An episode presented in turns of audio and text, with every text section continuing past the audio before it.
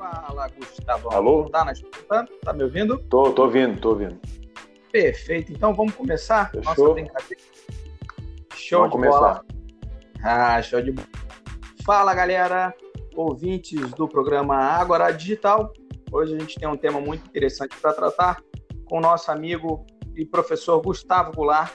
Ele vai trazer as suas impressões a respeito do tema. E a gente está na espera aqui também de outros dois participantes. Eles, se entrarem aí, se conseguirem entrar, a gente apresenta eles aí.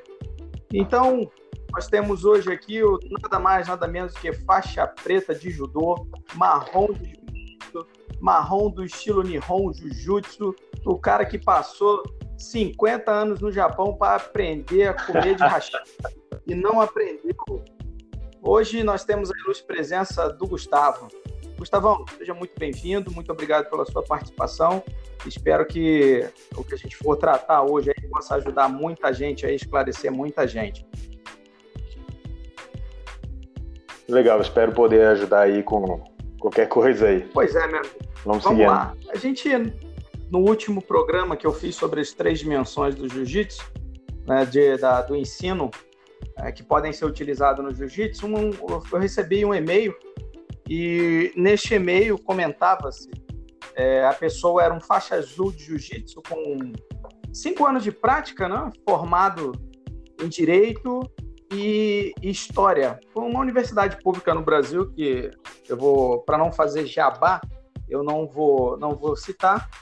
E ele dizia que, enquanto participava de uma resenha entre amigos, ele questionou um mestre de jiu-jitsu, e aí mestre não faixa preta, né? Mestre faixa vermelha de jiu-jitsu, sobre algumas condutas né, ligadas ao direito e à história relacionadas ao, ao jiu-jitsu. O mestre, que não tem, não tinha nenhuma formação acadêmica a nível superior, disse para ele que ele não sabia nada do jiu-jitsu, não sabia nada sobre conduta no jiu-jitsu, muito menos de história no jiu-jitsu, porque ele era faixa azul. E aí ele questionou de novo a postura, né, e foi amplamente criticado, não só pelo mestre, mas pelos colegas também, e ele sente que agora está sendo perseguido pela agremiação, e ele nos pergunta, né, essa pergunta para a gente responder no final do programa, né, ou então deixar que os, os próprios ouvintes façam a sua sugestão, a sua interpretação daquilo que a gente vai falar aqui, e o que, que ele faz, se ele continua na equipe ou se ele mantém firme nas convicções dele e, e peita o mestre, né? Então, o nosso tema hoje é a hierarquia no jiu-jitsu, né? O uso da hierarquia no jiu-jitsu.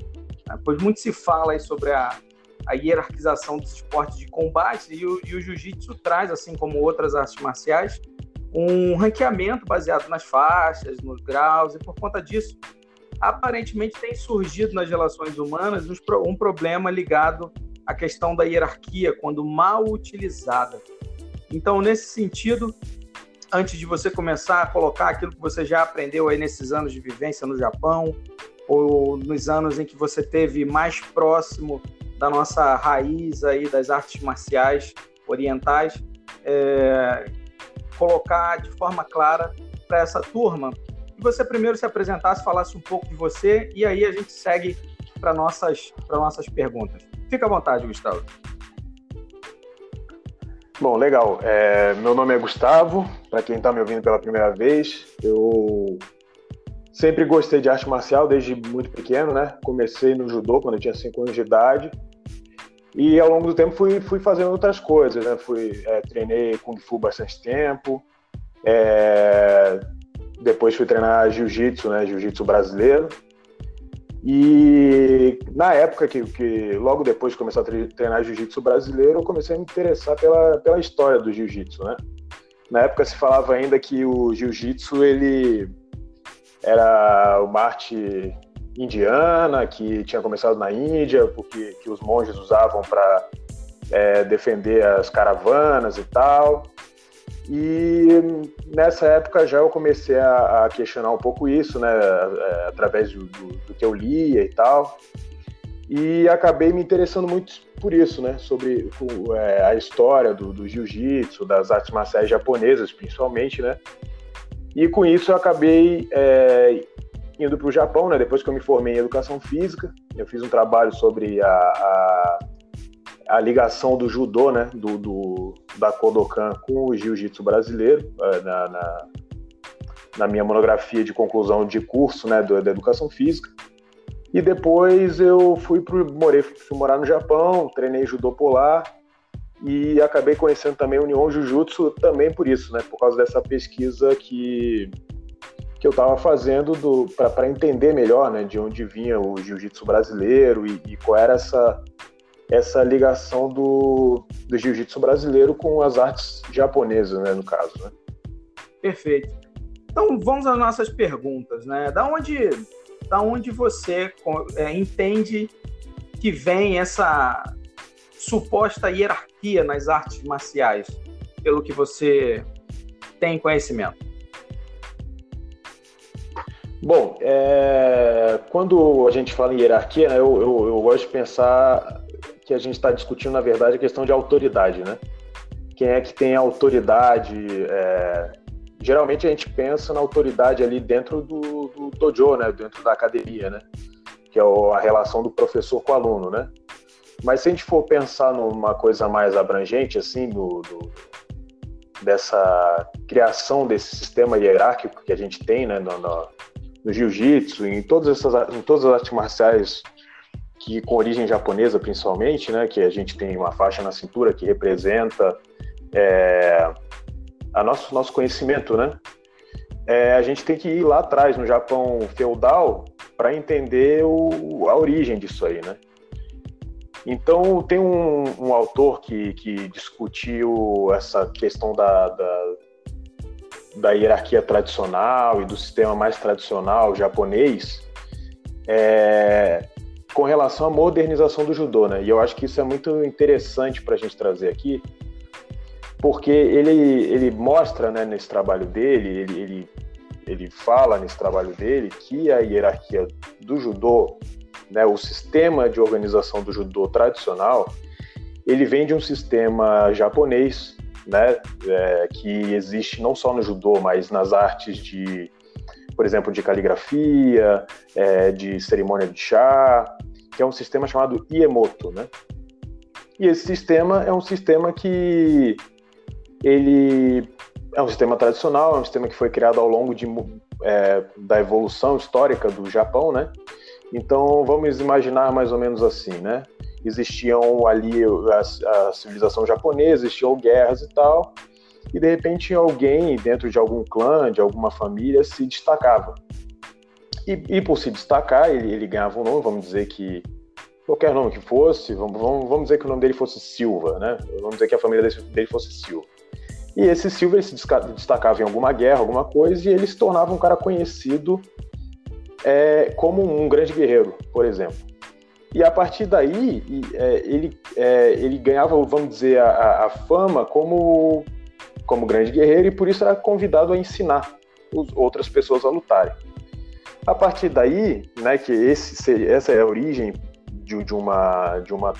Ele seria o, o primeiro representante da origem de uma tradição, que começa a partir dele. E aí vem então o, o Silva, quando ele é, vamos dizer, contratado em um lugar para ensinar, um outro lugar que é contratar né, o sistema Silva de, de luta, mas o Silva ele não pode estar em todos os lugares ao mesmo tempo. Então eles têm que contratar outra pessoa. Quem é o, o herdeiro da tradição dele, né? É o filho dele, né? E com o tempo isso vai passando para pessoas que são fora é, da, é, especificamente da família sanguínea, né? E aí os discípulos e assim por diante. E esse é o sistema mais tradicional, né?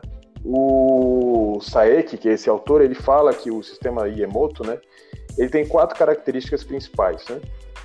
Então, a primeira característica é dessa relação do aluno com o professor, que é uma é uma é uma relação de submissão realmente do aluno, em que ele tem que ele é tratado, ele é como se fosse um filho do, do, do, do daquele professor, e ele tem que respeitar esse professor dele, né, quase como um pai. Ele tem que servir ao professor, bem naquela coisa que a gente fala do samurai, né, que serve para é, que, que, serve ao seu mestre, né. É, a segunda característica que ele aponta é da hierarquia contínua, né, aquela hierarquia que passa de geração para geração, de do, do Iemoto, né, que é esse líder principal, ao seu filho, ou ao seu discípulo, e esse discípulo, que depois pode se tornar um mestre, vai passar essa hierarquia para o próximo, né? Então, uma hierarquia contínua que vai indo através de linhagem e gerações, né? O poder, é, é, a autoridade total do Iemoto, que é esse, essa pessoa, essa figura central dentro desse, dessa, desse sistema hierárquico que, que foi criado, né? Ou seja, uma pessoa ela tem o poder sobre todas as, as escolas, os, os alunos, etc. e tal. E esse sistema de que ele chama de é, pseudo-familiar, né, é, pseudo-parentesco, em que é, não é necessário que a pessoa seja ligada de, de maneira sanguínea para é, para que ela receba essa tradição e, e, e, portanto, ganhe uma, essa autoridade é, por consequência, né? Então, vamos dizer assim, é, um, alguém inventa um estilo e esse estilo cria essa tradição hierárquica que ela é passada entre gerações e as pessoas recebem certificados, então, de, de, de proeficiência naquela arte. Eu, eu, eu, um exemplo que a gente pode dar aqui é o estilo Takenouchi Ryu, né? um estilo, o estilo mais antigo até hoje praticado de jiu-jitsu japonês, é, tradicional, Koryu, e que até hoje o, o cabeça, vamos dizer assim, do estilo é da família Takenouchi, que é a família que dá nome ao estilo. Então você vê que é, um, é uma autoridade que é passada através de gerações e gerações, né? É, no entanto, é, o formato que a gente tem hoje no jiu-jitsu e, e, nas artes marciais em geral, ele não é esse formato, principalmente no Ocidente, né? Porque nós temos federações, nós temos outros tipos de instituições que, que organizam as artes marciais. Né? Então, por exemplo, hoje, é, se a gente estivesse no, no sistema tradicional, bastaria que, ao, que o mestre desse a faixa para o discípulo e aquilo por si já, já bastaria, né? Mas hoje, quando você vai provar a sua faixa, vai provar que você sabe alguma coisa de determinada arte marcial, isso já não, é, já não basta mais. Você tem que mostrar que existe uma federação que, que lhe otorgou aquele, aquele grau. Né? Então, somente o professor te dar o grau já não é mais suficiente. E aí a gente entra nessa, nessa, nesse modelo mais que é um modelo burocrático, um modelo moderno que se substitui o modelo tradicional, ou seja, é, quem, quem diz quem é o presidente de uma federação, ou quem são os árbitros de uma competição, ou quem são os professores que podem ensinar, é uma federação que é estruturada através de regras e, e, e determinados entendimentos sociais que, que formalizam é, a, a, autoridade e a legitimidade que as pessoas têm dentro daquela arte, né?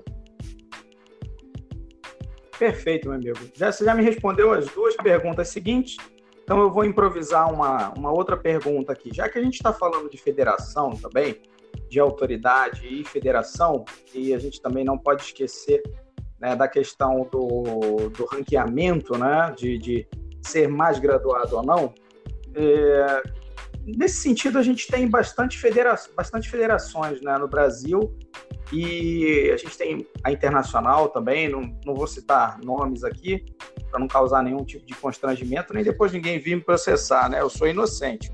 Aqui, na realidade, é um bate-papo somente educativo Tranquilo. e pedagógico. Né? Então, nessa visão alinhada com o que você traz dessa raiz é, oriental, adaptada, obviamente, para os tempos modernos e, e para a realidade brasileira, até onde você acredita que eh, com, com o ganho né, expressivo de, de, de praticantes de jiu-jitsu e de professores novos que surgem é, a cada dia, você acredita que tem como controlar e manter uma qualidade no ensino? E nessas filosofias como você bem disse aí, do, do, do Yamoto ser o, como se fosse um pai e ele ter responsabilidade para com os alunos, como pai, né, como, como claro, obviamente, como, como técnico, como treinador, mas, mas na filosofia, como até mesmo como um pai, né, como vocês querem enxergar pelos alunos. Você acha que hoje é, é, existe uma, uma perda nessa filosofia? Você acha que existe algum problema que pode ser causado por conta disso ou não? Você acha que continua seguindo o mesmo padrão? É, eu acho que realmente com o aumento do número de praticantes, e não só o aumento do número de praticantes, mas a distância física realmente da, do, da diretoria, vamos dizer assim, da, de uma federação para onde a arte é praticada. Então, se a gente for pensar há muito, muito, muito tempo atrás, né, na antiguidade realmente, é, era muito mais fácil ter um controle de quem ensinava ou quem, é, ou quem podia ensinar do que hoje, né? Então, vamos dizer, se a gente for pegar até o desenvolvimento histórico do, vamos, por exemplo, né, do judô fora do, do Japão, né, é, a Kodokan não tinha o controle de quem ensinava o judô aqui no Brasil quando o judô começou a ser introduzido no Brasil, né? E a gente tinha diversos professores, a gente tinha é, várias pessoas sendo graduadas, faixa preta, e enquanto, em teoria, né, tradicionalmente falando, somente o Kodokan poderia dar essa graduação, né? Então, realmente é muito difícil ter algum tipo de controle é, é, que seja realmente é, eficiente de manter a, a estrutura 100% como ela deveria ser. Para isso acontecer, tem que ter um currículo muito bem definido, tem que ter diretrizes básicas de como as pessoas devem se comportar, que é o que eu, eu acho que é mais ou menos o que vem acontecendo quando a gente fala de, de jiu-jitsu, principalmente, né? Eu lembro quando eu comecei, é, e eu observando assim todas as academias na época, né? E para hoje eu vejo que existe uma grande diferença, né? Eu vejo que muitas academias começaram a adotar currículos e assim por diante. É um trabalho que a gente vê que é mais feito pelas próprias, é, pelas próprias, vamos dizer assim, marcas, né? Do, do jiu-jitsu, pelas próprios, é, pelas próprias diferentes academias mais do que pela federação. Então, a academia tal, com suas filiais, trabalha determinado currículo, a outra lá, a academia Y, trabalha o outro currículo, né? E então eu acho que acaba sendo um trabalho que é feito hoje, me parece um trabalho que é meio feito fora da federação, né? Não existe um currículo da federação para, as academias. E eu, eu também não sei se as academias hoje aceitariam uma interferência da federação, de alguma federação, dentro do ensino do, que, que eles propõem, né? Vamos dizer, eu não sei como seria hoje uma, uma academia já bem estabelecida que vem uma federação e diga como deve ser o ensino. Perfeito. Olha, você acha que pela diferença do judô, da maneira como porque tem uma, um, uma frase feita, né, que diz que o mesmo que o judô que é ensinado lá, lá no Japão é o mesmo que se ensina na Alemanha, que se ensina nos cinco continentes. E até pelo que tu disseste agora, é, a, a federação acaba praticamente perdendo esse status, entre aspas, de Yamoto, né, de, de ser a autoridade, e aí passa a cada academia, com cada pensamento diferente, trazer uma nova ideia, uma nova proposta. E aí a gente, por mais que as academias estejam buscando uma padronização, é, será que está existindo então é, uma improvisação? Ou seria o contrário, a improvisação está sendo deixada de lado e começa a haver uma padronização de sistemas, de ensino, de comportamento, de meios. Como, como é a tua visão para essa questão? É, eu acho que, que isso é uma coisa que a gente ainda está que a gente está no meio do, desse processo, eu acho, né? Processo de entender como é que as coisas vão ser a partir de agora, porque vamos, vamos pensar que você citou o judô, né? O judô ele se transformou ao longo do, do tempo muito, né? Então, se a gente for pensar a prática do judô que é antigo, né? Ou, ou é, as mudanças que tiveram na, na própria, no próprio ensino do judô decorrentes da mudança nas regras da competição de judô, né? Com, com determinados enfoques em, em, em foca, focando mais, por exemplo, na luta em pé, né? Ou, ou mesmo hoje, que existem algumas proibições que praticamente impedem o uso de algumas técnicas e isso acaba interferindo no próprio ensino, que o professor, quando a gente olha para o objetivo competitivo, né, especificamente, o professor ele vai é, que quer ter atletas vencedores, até para fazer o nome da própria academia, ele vai direcionar a prática dele para técnicas que são permitidas e dentro das regulações que são propostas pelas federações e as técnicas que são mais eficientes para aquele para aquela proposta, né, para aquele jogo ali que tá que tá que foi que é organizado, né, para aquelas competições.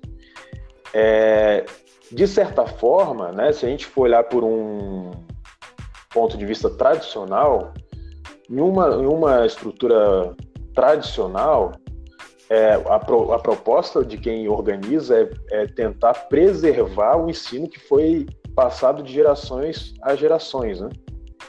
Então, o sujeito que hoje, vamos dizer, o, o mestre que hoje é o, o principal mestre do, da linha Takeno Chiryu do, de jiu-jitsu tradicional, o objetivo dele é tentar preservar aquela técnica que foi passada através de gerações, gerações, gerações, gerações. Eu não sei se no modelo hoje que nós temos, é, isso continua sendo uma, uma grande preocupação, entende? Porque hoje o, o, objetivo, a utilidade da prática de arte marcial, ela mudou. Então hoje as pessoas olham mais é para a competição e nesse sentido é, faz algum, tem algum sentido realmente é, pensando dessa maneira, tem algum sentido de que cada equipe vai ter o seu método de ensino, porque cada equipe provavelmente tem uma forma diferente de pensar quais são os passos necessários para conseguir a vitória em competição. Então, por isso que parece, dentro do meu ponto de vista, parece que as federações são mais é, entidades para organizar competições e tentar agregar os praticantes do que exatamente ditar é, como que deve ser a prática é, diária, vamos dizer assim, do, do treinamento. Né? Entendi.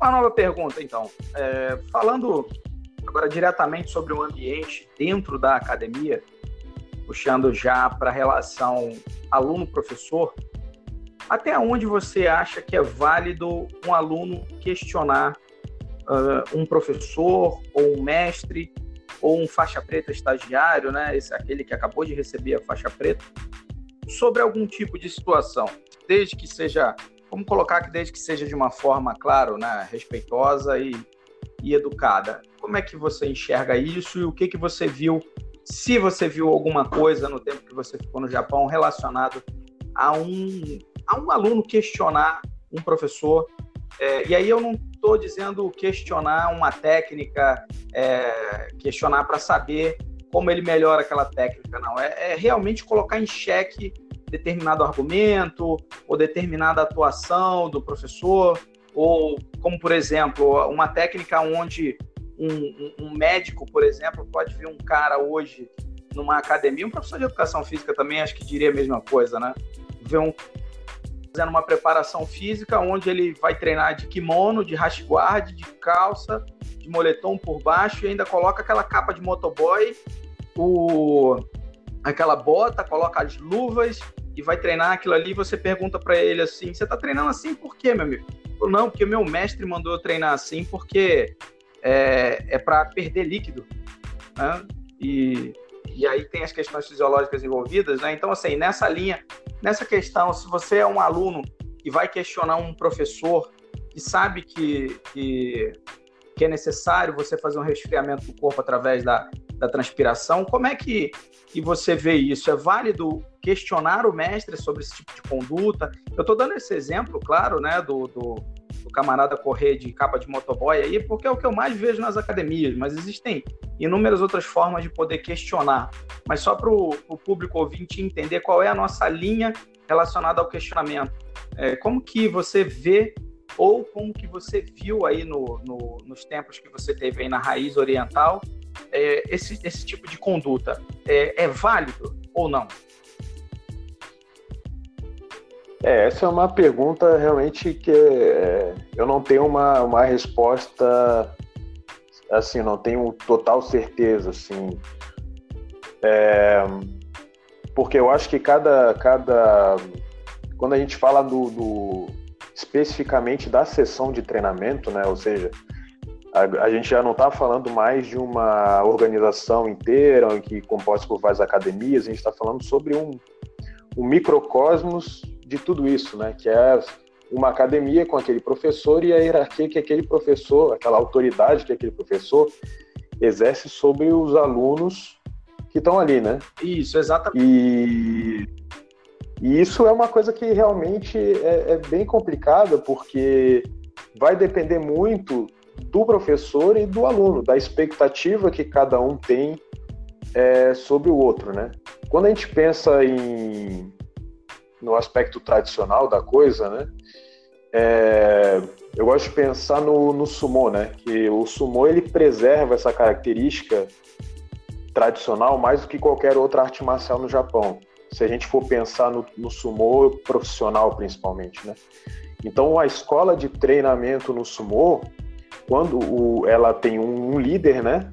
E é, uma, é praticamente uma casa onde vivem os, os, os atletas de sumô.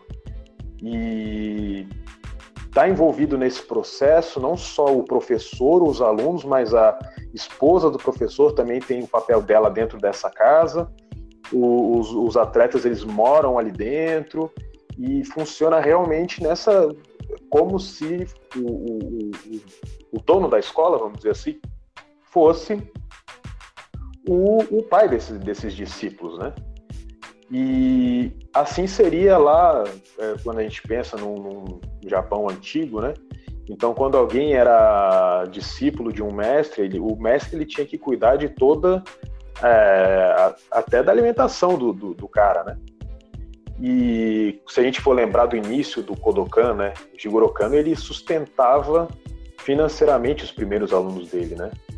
Então, imaginando numa, numa situação desse tipo, eu acho que fica muito difícil é, é contestar o professor é, de qualquer forma, né? Imagine, eu imagino, né? Porque a nossa relação hoje em dia com a arte marcial é uma, é uma relação muito mais comercial. Então o sujeito paga para ter aquela aula, quase como, é, digamos assim, receber um serviço, né? É, eu acho que para a aula seguir da maneira correta, é necessário ter uma hierarquia. Não é possível o professor de arte marcial a todo momento ser contestado durante a aula, senão a aula não, não evolui. Né? Então o cara vai mostrar uma coisa e tem um aluno que acha que aquilo ali não funciona e tal, e às vezes o cara, o, o aluno nem sabe se aquilo funciona ou não, entendeu? O cara está contestando só por contestar e ele, é, pensando num bom professor, é, ele tem que ter a confiança de que aquele professor sabe o que ele está falando. Eu acho que a diferença aí, no caso que você está colocando, do, do cara que fala para o aluno fazer um negócio, e às vezes, principalmente quem é formado em educação física vai olhar aqui e vai falar, poxa, maluquice isso aí. É, a gente está falando mais de maus professores, a diferença entre maus professores e bons professores. Eu acho que fora do horário de, do, do treinamento é, é, é, totalmente normal a conversa entre o aluno e o professor e o aluno contestar. É, por exemplo, o professor ele não precisa ser um especialista em história do jiu-jitsu, por exemplo, né? Ele tem que ser bom o suficiente para fazer aquela sessão de treinamento. Então, pode ser que aconteça de, de, de, de, de um aluno saber mais sobre a história daquela arte marcial do que o professor dele. Pode ser. É, porque isso não depende do, do, dos vários anos dentro do tatame, isso depende de tempo que você demora lendo livros né, sobre a história ou, pesquisando e assim por diante. Agora, é, eu acho que é, o, é necessária a hierarquia dentro da aula, sim, mas é, principalmente quando a gente fala de jiu-jitsu brasileiro, que eu, que eu acho que é um, seria o tema principal aqui nosso, o jiu-jitsu brasileiro ele não carrega uh, os traços culturais das artes japonesas, né? E principalmente fora do Brasil, eu vejo que é muito comum, principalmente quem está, é, vamos dizer, em outros países em que o jiu-jitsu brasileiro chegou um pouco mais tarde e, as, e muitas pessoas que treinam jiu-jitsu brasileiro por lá antes treinavam, por exemplo, um judô, uma arte mais tradicional. Essas pessoas gostam da um pouco da informalidade ou que o jiu-jitsu brasileiro tem, no sentido de que é possível ter uma irmandade entre as pessoas que estão ali praticando, uma, um, ambiente mais divertido, uma coisa em que o professor não é visto com aquele daquela maneira, assim, um cara intocável, que não se pode falar nada, que ele vai ficar irritado e não se pode contrariar. E, de certa maneira, me parece que para o atual momento do que a gente vive, isso é, às vezes, até uma coisa positiva, essa troca de ideias que é, não que é acima do, do, da hierarquia, né? Ou seja, falando com sempre falando com respeito, sempre falando com entendimento de que ninguém precisa ser o dono da verdade ou saber tudo, mas é essa abertura que pode existir dentro da academia até para que todo mundo evolua junto, né? Então o professor ele tá ali, ele tem que ter o, a autoridade dele naquela, naquela sessão de treinamento, mas é interessante, eu acho que até faz parte do ser um bom professor, ouvir os alunos e, e agregar o máximo de experiência possível, né? Então, eu acho que é mais esse debate entre o bom professor, o mau professor e até que ponto também, eu acho, as federações têm algum tipo de responsabilidade no mau professor que pode causar algum tipo de até lesão permanente em alguém fazendo um tipo de atividade perigosa, né? Porque isso aí já é, já é uma questão bem mais séria, eu acho. Então você acredita que, que não existe hierarquia, então, quando está fora do tatame? Fora do tatame, é, o aluno pode se posicionar, né, como você falou, né, de uma maneira, uma maneira respeitosa, assim como a gente está fazendo aqui, um bate-papo, trocando ideia, conversando, tentando ter um, um gerenciamento de conteúdo que seja construtivo para alguma coisa. Não, então não, não, existe hierarquia. Você acredita não existe hierarquia dentro do jiu-jitsu do Brasil quando a gente se coloca é, com esses requisitos na conversa? É, eu acho que assim, é, por exemplo, eu vou, vou dar o um exemplo no Japão, né? No Japão, todas as regras sociais de hierarquia, elas existem não só durante a prática de arte marcial, mas fora dela também. Então tudo, então existe um, uma compreensão entre todas as pessoas daquela cultura, pessoas daquela comunidade, o, os locais que você frequenta, de observar determinadas regras sociais que, que são inerentes da cultura japonesa. Então, isso, isso é um, um fato dado e que não há.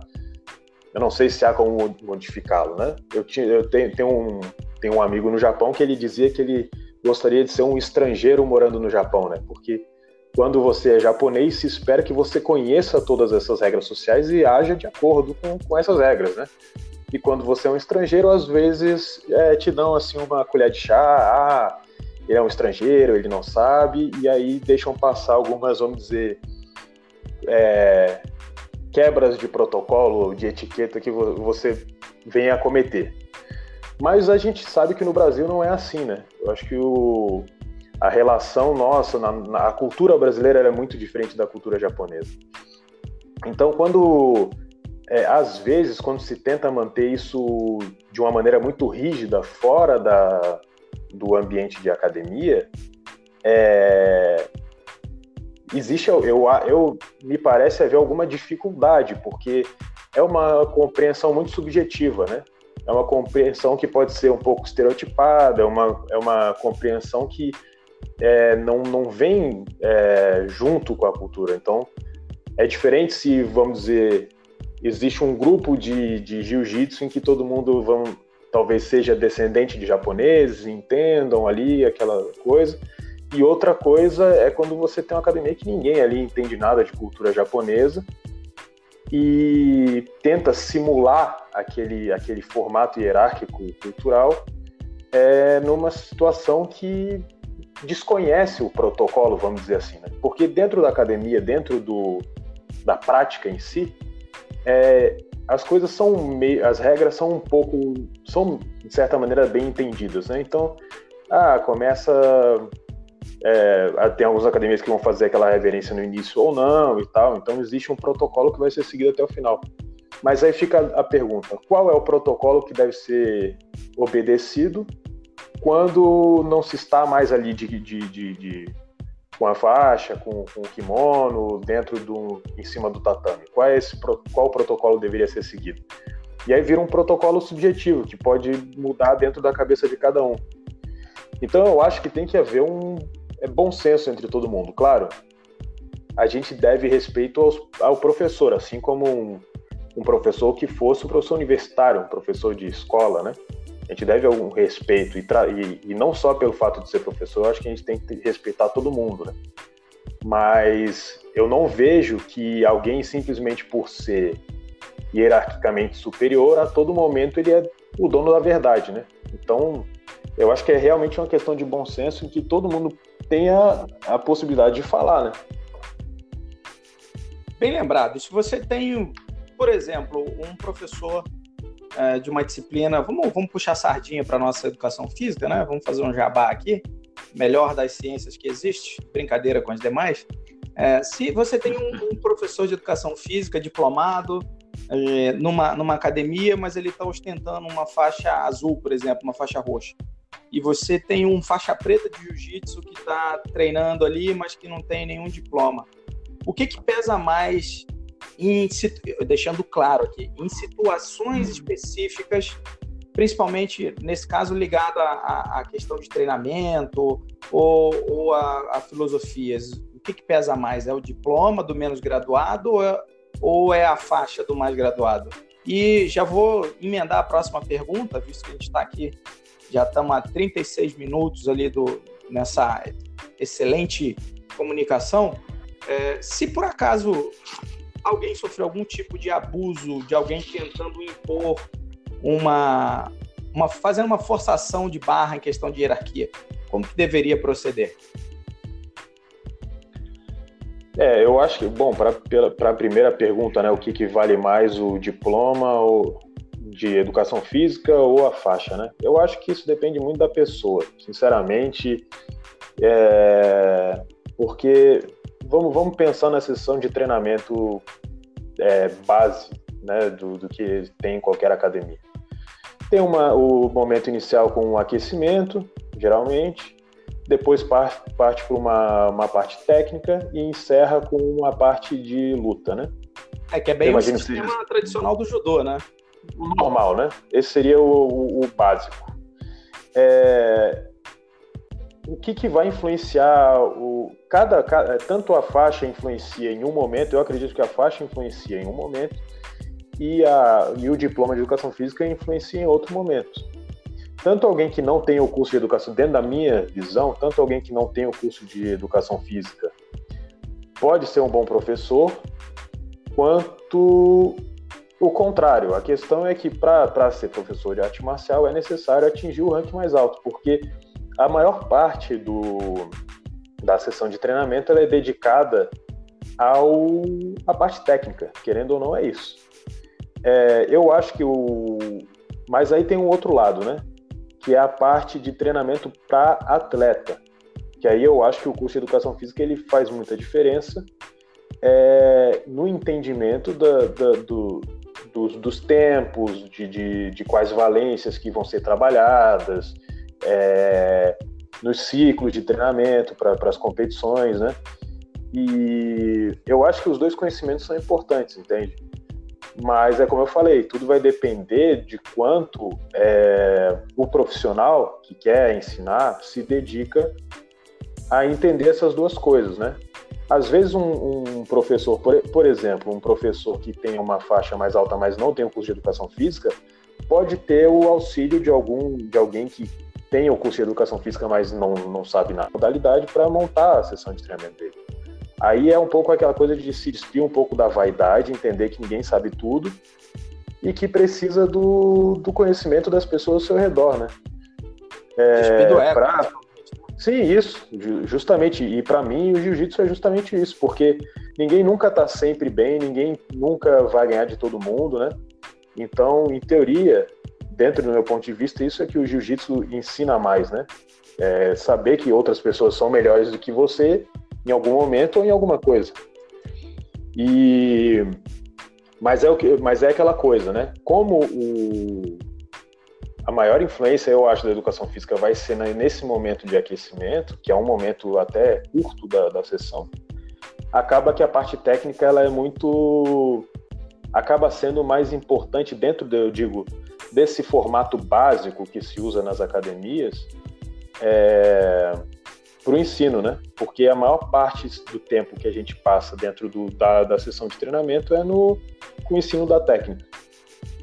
Mas agora, realmente, é, e aí eu não sei se seria uma questão, isso é uma coisa que eu não tenho a resposta, mas se é uma coisa da federação ou, ou quem iria regular isso, mas de que o professor da, de jiu-jitsu, por exemplo, ele não saiba somente a técnica, mas ele também tem um mínimo de conhecimento para evitar é, que algum tipo de, de, de ocorrência é, é, exista dentro da academia, porque eu já vi muitas vezes acontecer de, de, de, acidentes acontecerem na academia ou coisas do tipo e, e de professores acreditarem que tudo se dá simplesmente por, é, por acaso, né? Enquanto quando a gente estuda educação física, a gente sabe muito bem que várias, várias lesões e, e várias ocorrências podem ser evitadas com o devido cuidado, né? Então, eu acho que é importante, seja a federação, seja porque hoje, é, até onde eu saiba, é possível dar aula de jiu-jitsu sem ter o curso de educação física. Então. Sim, exatamente. Inclusive, já te cortaram rapidamente aqui, é, até o momento eu não tenho notícias de que a, a legislação permita o professor de jiu-jitsu, por mais faixa que ele tenha, seja preta ou vermelha, ele possa fazer treinamento físico, né, promover preparação física dentro das aulas de jiu-jitsu. Então, é, seria importantíssimo que houvesse uma não só uma formação complementar desse professor de jiu-jitsu, né, para legalmente poder atuar cada vez melhor dentro da, da, da sua prática, bem como alguém que tenha na sua equipe, né, no seu time ali, que possa auxiliá-lo, né? Seria, acho que, de, de grande valia você poder unir esses dois conhecimentos. É, justamente. É... E, e, é uma coisa assim que também é, a gente tem que pensar que às vezes o próprio mercado, vamos dizer assim, né, é, acaba ajustando de certa maneira, né? Então, professor ruim, ele muitas vezes vai acabar perdendo aluno, seja entrando naquela tua outra pergunta, né, quando existe um abuso de hierarquia, eu acho que o abuso de hierarquia é uma, a maior razão para algumas academias não conseguirem ter um grande número de alunos. Eu acho que sempre que um professor ele, ele não entende o papel que ele tem ali é, dentro da autoridade que ele exerce dentro do, da academia, ele assume o risco de que aquele aluno ele simplesmente vai embora em algum momento e, e ele vai perder aquela, aquela mensalidade ali que está sendo paga. Né? Então, é, quando não existe a boa vontade do professor, tanto, tanto seja de entender um pouco mais da, da educação física para fazer um bom, uma boa sessão de treinamento, ou de, de entender a posição dele ali como professor e, e não abusar da autoridade que ele tem ali, até por, por causa de todo esse histórico oriental e tal, que, que as artes marciais acabam trazendo, independentemente se o jiu-jitsu é brasileiro ou é japonês, é, ele assume um risco ali de, de fazer um mau trabalho e acabar perdendo os alunos que ele tem. Maravilha! Estamos encaminhando então para o final do nosso programa. Eh, Gustavo, se algum ouvinte nosso quiser te contactar, qual meio que ele pode utilizar, deixa um, uma forma de contato aí. E fala sobre o que você está fazendo atualmente aí. Você está dando aula em algum lugar? Se alguém quiser ir treinar contigo, como é que faz? Aproveita aí, faz aquele jabá e vende teu peixe aí. Aproveita a, grande audiência da minha esposa, da minha sogra e da minha filha que nosso programa tem e manda ver aí. Bom, Marco, eu vou te agradecer, mas eu vou te falar, eu acabei de chegar no Brasil, então ainda não estou dando aula em lugar nenhum, estou procurando academia para dar aula. E Bom, se alguém quiser me contactar, me contacta através de você aí. Manda um e-mail aí pro, pro teu podcast e aí você repassa para mim a pergunta que alguém tiver, qualquer coisa, porque eu ainda tô me estabelecendo aqui, vendo como é que vão ser as coisas de agora em diante. Maravilha, então já vou deixar o e-mail aí para galera. Pega o papel e a caneta, porque o e-mail é grande. Então é professor Marco F de faca Santos arroba gmail.com. Professor Marco F Santos arroba gmail.com. Manda aí um montão de perguntas aí para provar que esse, esse programa tem credibilidade e está crescendo a cada dia. Então, Gustavo, muito obrigado pela tua participação, foi muito esclarecedor. Espero que possa contribuir com o dia a dia dos nossos colegas é, de profissão, não só os, os professores de educação física, assim como a gente, mas também com os nossos mais graduados, menos graduados e aqueles que fazem a gestão das academias. E já aproveito de cara para pedir para nossa audiência não só é, seguir o nosso canal, né, mas também compartilhar com os amigos e colocar em debate essa aquilo que a gente conversou aqui, né? Debata aí no seu grupo e manda para gente qual é a sua opinião, qual é a opinião do seu grupo a respeito do que a gente tratou. Gustavo, tá aberto aí para você? Finaliza aí e um grande abraço, até a próxima. Bom, só queria então agradecer aí o convite. Um abraço aí para todos os ouvintes aí. E até a próxima. Espero ser convidado mais alguma vez aí para o podcast. Sem dúvida, ainda bem que você falou isso aí. No próximo a gente vai ter a presença do pesquisador que nós já conhecemos, né, o Elton Silva. Possivelmente o nosso amigo Marcel também vai chegar junto. E aí, gostaria de contar, claro, com sua presença também e a gente vai debater um pouco da história do jiu-jitsu. A gente está ainda pensando no tema, né? Tem um tema bem, bem interessante, né? Fada é Grace?